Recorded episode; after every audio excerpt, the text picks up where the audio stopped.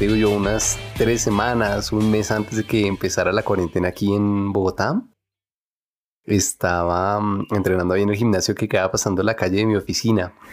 Eh, estaba haciendo bastante frío, la verdad era un viernes y eran como las 7, 8 de la noche y estaba lloviendo además.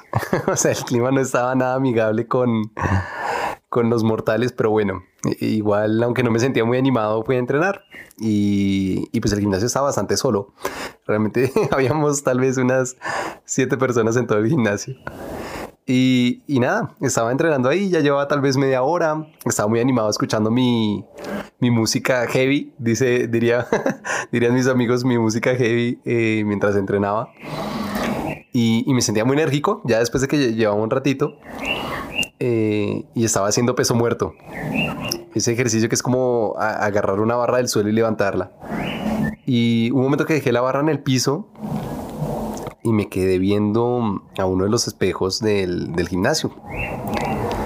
Y por el reflejo vi cómo se acercaba una chica con la que estaba saliendo hacía muy poco. Tal vez la había conocido hace unas tres semanas en el gimnasio también. Y, pues para mí era una mujer, bueno es, es una mujer muy bonita. Eh, tenía cabello negro, unos ojos negros grandes, eh, una figura muy bonita, estaba muy delgada, la verdad era, era muy linda físicamente.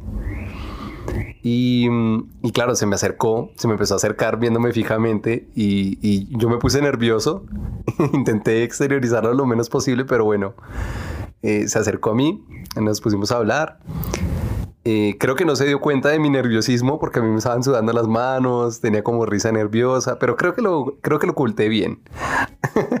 y ya después de que terminamos de hablar me dio un beso y me dijo que se, que se iba para su casa, que estaba muy cansada y que ya se iba a descansar. Y bueno, me despedí de ella y me giré hacia mi barra. Y yo dije, bueno, vamos a continuar pero igual que como obviamente me quedé pensando en ella, no, ya no estaba igual de concentrado. Y cuando agarré esa fría barra nuevamente y me levanté, sentí como si un cauchito se rompiera en mi espalda. Sonó como un plim. Y ahí fue que yo me quedé pensando, no puede ser, Nicolás, que llevas tal vez unos tres años practicando la técnica de ese ejercicio, que ya llevabas media hora haciendo esto, haciendo esto mismo, que, que no es un peso que sea extraño para ti, e igual que te acabas de lesionar. Y, y claro, dejé la barra en el suelo y, y no sé, me sentí muy estúpido. Duré como dos o tres minutos con negación absoluta de no, yo no estoy lesionado, simplemente tengo que cambiar de ejercicio y, y me fui de terco a hacer otro ejercicio y el dolor se empezaba a agudizar. Y ahí fue que pensé, no, no, tengo que irme a mi casa, tengo que, que descansar un poco y, y, pues a ver si me recupero. Y pues yo me iba en mi bicicleta, yo todos los días iba en bicicleta ahí al, al trabajo y dejaba la bici ahí en, en el gimnasio. Entonces me acerqué a mi bici y empecé mi recorrido de vuelta y ya cuando estaba muy cerca de mi casa el dolor no me dejaba andar y era un dolor muy intenso y me tenía como, andando como un viejito. Y me tocó irme caminando hasta una droguería. Hay una droguería mm, ya casi gateando. Me inyectaron eh, un relajante muscular y luego fue otra vez a arrastrarme hasta mi casa y arrastrarme por las escaleras para acostarme todo el fin de semana porque fue un dolor muy intenso, fue realmente una experiencia muy desagradable y, y lo que aprendí es que hay muchas cosas que, que, uno puede saber. De pronto uno tiene mucha experiencia en, en, en, en algo que uno quiere implementar todos los días, pero la gestión emocional siempre va a ser lo más importante. Porque claro, si yo no me hubiera puesto así de nervioso cuando llegó esta chica a hablarme o, si hubiera podido mantener la concentración en lo que estaba haciendo, seguramente no me hubiera lesionado. Quería traerte esa historia porque he estado pensando mucho en el tema de, cómo mejorar mi gestión emocional. Después de que, de que, me pasó esa experiencia, empecé a investigar un poquito y, y me encontré con el concepto de ayuno de dopamina No sé si lo has escuchado alguna vez, pero es básicamente un espacio que tú te das para descansar de esos estímulos que tenemos en el día a día que pueden volverse adictivos. Eh, la dopamina es básicamente un neurotransmisor que está presente en todos nuestros cuerpos y básicamente está muy relacionado eh, con la función motora del organismo y sobre todo con las emociones y la motivación. Justamente mm, hace un tiempo yo había tomado un curso de bienestar, se llama Wellbeing, en, en Coursera lo encuentras, es de Yale, muy buen curso. Y ahí básicamente hablaba un poquito del efecto de, de las redes sociales sobre la dopamina. Me causó mucha curiosidad este concepto porque eh, justamente el ayuno de dopamina busca tener esos espacios de descanso, de esos eh, estímulos que tenemos en el día a día y que, que finalmente nos van desgastando muchísimo. Básicamente, ¿por qué hacerlo? esa, es la, esa, es la, pregunta, ¿no? ¿Por qué hacerlo es, es fácil? Porque mm, justamente cuando nosotros buscamos implantar un nuevo hábito como ir a entrenar o levantarse temprano o de pronto leer, un, eh, leer diariamente, pues justamente hallamos resistencia y dificultad porque nuestro cuerpo se vuelve adicto a esas dosis de, dopamina rápida que podemos conseguir a través de videojuegos, a través de redes sociales, a través de videos en Instagram o, en TikTok. Entonces básicamente darnos un descanso y, dejar resetear un poquito nuestros cuerpos de ese estímulo constante nos permite obtener dopamina, digamos que en menores dosis de, de, cosas que son más importantes a largo plazo, como leer. Digamos, todos sabemos aquí que, que leer es muy importante, pero muy pocos lo practicamos es justamente por eso, porque no sentimos la, la recompensa inmediata. Entonces justamente esa es la razón del por qué hacerlo. A mí me gustaría que te tomes un momento para pensar si eres adicto a todos esos estímulos que tienes en el día a día. De pronto también pienses qué consecuencias esto tiene en tu vida a largo plazo. Realmente no es una adicción tan grave como todas las que hay en el mundo, pero definitivamente tiene un precio. Entonces nada, quiero darte, ¿qué te digo yo? Unos 10 segunditos para que aquí en, los comentarios del podcast eh, escribas o también de pronto si quieres en un libro, en un cuadernito que tengas ahí a la mano, escribas si crees que tienes adicción hacia las redes sociales y qué consecuencias te está trayendo en tu vida. Entonces te voy a dar 10 segunditos.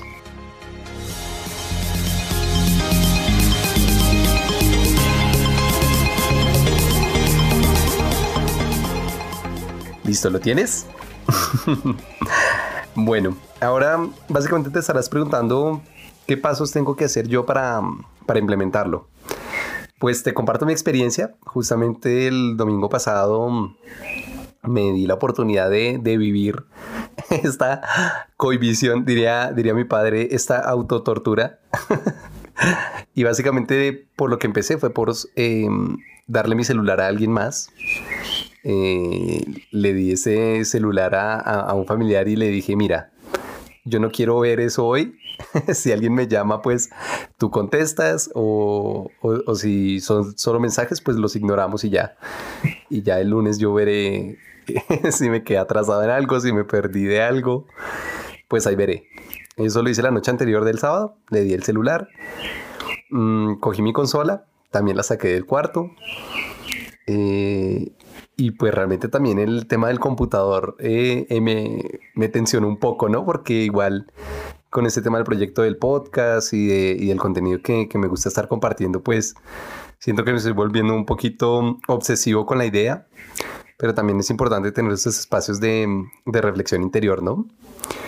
Entonces eh, intenté también dejar el computador de lado y me planteé una agenda pequeña de tareitas que me gustaría hacer y que no estaba haciendo digamos, había escuchado mucho los beneficios del journaling, que, que si no lo has escuchado es básicamente en las mañanas eh, escribir un poquito sobre tus emociones, de pronto reflexionar un poco sobre tus objetivos. Digamos que es un tema un poquito más de descubrimiento personal. También retomar un libro que, que había dejado a medias y que, que, tenía muchas ganas de retomar. También eh, eh, lo agendé Eh, también el tema del entrenamiento, pues me, me agendé un espacio también para, para entrenar un poco. Hice un poquito de yoga, que yo realmente tengo muy mala flexibilidad, pero ha ido mejorando bastante practicando yoga mm, de vez en cuando. Y también eh, temas también más culturales, diría yo. Yo siempre he tenido una mm, fascinación hacia el teatro, hacia la música y hacia el dibujo. Eh, estudié profesionalmente un tiempo teatro, pero realmente de pronto como por los por el paso de la vida uno deja algunas pasiones, eh, digamos que en stand-by. Entonces eh, también dedicarme un poquito tal vez a un instrumento. Y realmente, aunque el día empezó bien, porque sentía que tenía el control y me sentía más organizado y de pronto no sentía como esa agitación día a día. Y igual conforme fue pasando el día sentía como esa piquiña, ¿sabes? Como, como estar pensando en quiero estar revisando el celular, ¿será que me escribió tal persona? fue, fue bastante tensionante. Obviamente había momentos aburridos en los que ya no sabía, ya no hallaba qué hacer. Entonces me quedaba sentado en, en, en la silla que hay en mi cuarto, desde la que te estoy hablando en ese momento. Y, y me quedaba sentado y dije, bueno, voy a, voy a meditar tal vez un poco pero sí, realmente fue una experiencia un poco difícil. pero, pero bueno, también retomé un poquito mis tareas pendientes de, de, portugués. Actualmente estoy estudiando portugués hace, ¿qué tengo yo? Unos seis meses. Entonces, em, pues nada, me dediqué a leer un poquito el libro, a practicar un poquito de vocabulario. Y cuando se acercaba el final del día, sentía una extraña sensación de paz por no haber escuchado o leído los mensajes que, supuestamente debería estar viendo o de pronto el trabajo que debería estar haciendo en el computador o las series que dejé de ver también en, el televisor. Entonces también, aunque el ejercicio mm, a priori suena retador y, y tal vez en este momento para algunas personas que, que, lo tienen menos interiorizado que otras, no suena tan retador. Definitivamente es una experiencia que, que vale la pena vivir porque es un reseteo. Es volver a setear las expectativas, es un momento también como para, para plantearnos nuevas metas. Y, y, para cerrar, me gustaría compartirte una historia que, que me gustó bastante, que está relacionada mm, al tema de, de la felicidad y el encuentro personal y es em, esta historia en la que estaban los dioses en el momento de, crear al hombre y ellos estaban ahí conversando pues qué características le iban a dar, ¿no? Básicamente uno de los dioses empezó a cuestionarse si nosotros les damos, si los vamos a hacer a nuestra imagen y semejanza y les vamos a dar esa inteligencia y esa fuerza, tenemos que quitarles alguna característica para que no sean iguales a nosotros, o si no estaríamos creando dioses y no otra cosa. Uno de los dioses propuso quitarles la felicidad y todos estuvieron de acuerdo. Pero ahora la pregunta era, ¿dónde la iban a esconder? Uno de los dioses propuso ponerla en lo alto de una montaña. Pero inmediatamente uno de los dioses le respondió, pero es que si lo ponemos encima de una montaña, él igual tiene nuestros músculos y tiene nuestra fuerza. E inevitablemente con el tiempo, él va a escalar esa montaña y la va a encontrar. Y va a ser igual a nosotros nuevamente. Otro de los dioses propuso ponerla en el fondo de las profundidades del mar. A lo que otro dios respondió, pero con su inteligencia va a desarrollar un mecanismo para, para llegar a las profundidades del mar y la va a encontrar y va a ser igual a nosotros. Después otro de los dioses propuso ponerla en otro planeta. Pero rápidamente dos dioses protestaron. Con su inteligencia van a crear una nave y van a llegar a ese planeta y van a ser igual a nosotros. Uno de los dioses que estaba en silencio, escuchándolos atentamente y que, que no había participado hasta el momento, los observó y les dijo, ¿y si lo ponemos dentro de ellos? un silencio un momento y todos lo observaron desconcertado. Y el Dios prosiguió. Si ponemos la felicidad dentro de ellos mismos, ellos van a estar demasiado ocupados buscándola afuera para encontrarla dentro de ellos. Todos los dioses se quedaron impactados con la respuesta y estuvieron de acuerdo. Y yo creo que justamente eso es lo que, lo que está pasando en ese tiempo de... En esos tiempos turbios, ¿no? en esos tiempos de, de, tanto, de tanto crecimiento, tantas noticias nuevas. Eh, de pronto, si te expones mucho a las noticias, pues obviamente eh, de pronto tendrá cierta negatividad respecto a lo que está pasando ahora en el mundo, cambios climáticos, eh, crecimiento de nuevas empresas. Pero justamente es a través del, del descubrimiento personal que tú encuentras esa tranquilidad y esa felicidad en ti mismo. De pronto estamos demasiado ocupados buscando felicidad en tal vez una casa nueva, un carro, un viaje o en otra persona cuando realmente la, la felicidad está dentro de nosotros mismos.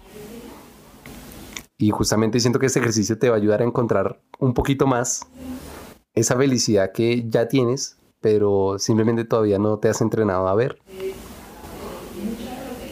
Me ha encantado hablar contigo. Gracias por escucharme.